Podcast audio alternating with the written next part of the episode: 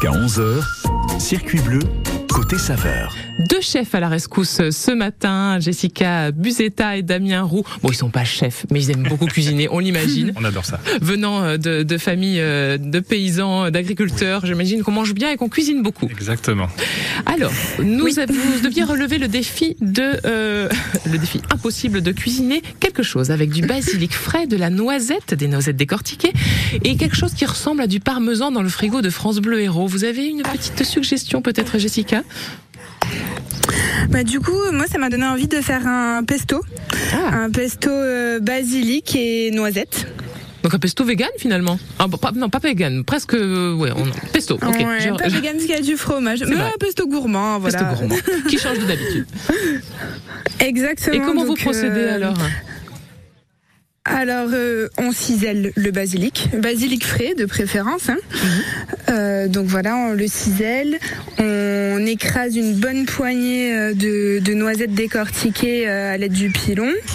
Euh, on peut râper euh, à peu près 50 grammes de fromage. Je sais pas ce qui vous reste dans votre frigo, mais voilà, je pense que ça, ça peut être bien. Et puis ensuite, euh, on recouvre le tout d'huile d'olive et on remalaxe une dernière fois avant de mettre dans un petit pot. En fait, euh, moi ce que je me disais, c'est ce, ce genre de, de pesto un peu euh, frais et gourmand avec euh, la noisette. On peut l'utiliser pour accompagner une grillade à la place euh, d'une moutarde, par Ah, exemple, oui. ou en fond de tarte. Voilà, là il y a, y a les courgettes qui ont Ah. qui ont montré le bout de leur nez, faire Oui. une petite tarte de courgettes avec ce pesto pour pour relever un petit peu. Voilà, je ça m'a donné faim en tout cas. Ouais, c'est carrément. Même dans, même dans un sandwich, finalement, Ah oui, on part en pique-nique, on met ça Mais sur oui. le, au lieu de mettre du Ouais. beurre, on met le pesto. Oui, totalement. Puis- Damien? Tout à fait. oui, puis là, on parlait de d'un quelque chose qui ressemble à du à du parmesan. Mais Oui. en, en local, le parmesan, Ah, ça ça n'existe existe? pas. Mais il existe quelque chose qui est, on va dire, le cousin du parmesan, c'est le vieux. Le vieux Rodès est une tome de fromage extrêmement sec et, euh, et donc ça se râpe euh, quasiment comme du parmesan. Et c'est euh, historiquement, on peut retrouver des échanges de, de, de lait et de, des arrangements entre les producteurs français et les producteurs italiens quand il manquait de lait. Voilà, je suis pas un bon historien, donc je vais m'arrêter là, mais en tout cas, je sais qu'il y a eu des histoires agricoles assez intéressantes. C'est pour ça qu'on a une recette traditionnelle, euh, euh, le vieux Rodès, qui est euh, notre parmesan local. Voilà. Le basilic, c'est jusqu'à quand à peu près euh, Là, euh, pendant ces quelques mois à venir, là, on, on est en plein début, euh, ça carbure. Oui. Jusqu'à la fin de l'été, on va en trouver, on va en trouver largement. Et puis après, euh, le basilic, selon comment vous, vous, arrivez à l'entretenir, vous pouvez même le garder euh, jusqu'aux toutes premières fraîcheurs. Ah oui, et comment on fait euh, alors ça, Jessica? Le, le, pe- le Alors, pot, parce que vous le vendez en pot, n'est-ce hein. pas C'est tout, c'est, c'est tout un art le basilic.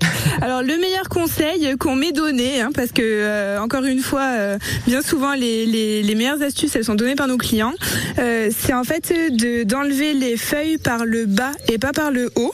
On prend les plus pour en grosses fait du coup. chaque tige, voilà, c'est ça, pour que chaque tige puisse bien garder sa vigueur en fait, parce que si on leur coupe la tête, euh, ça, voilà, ça les affaiblit.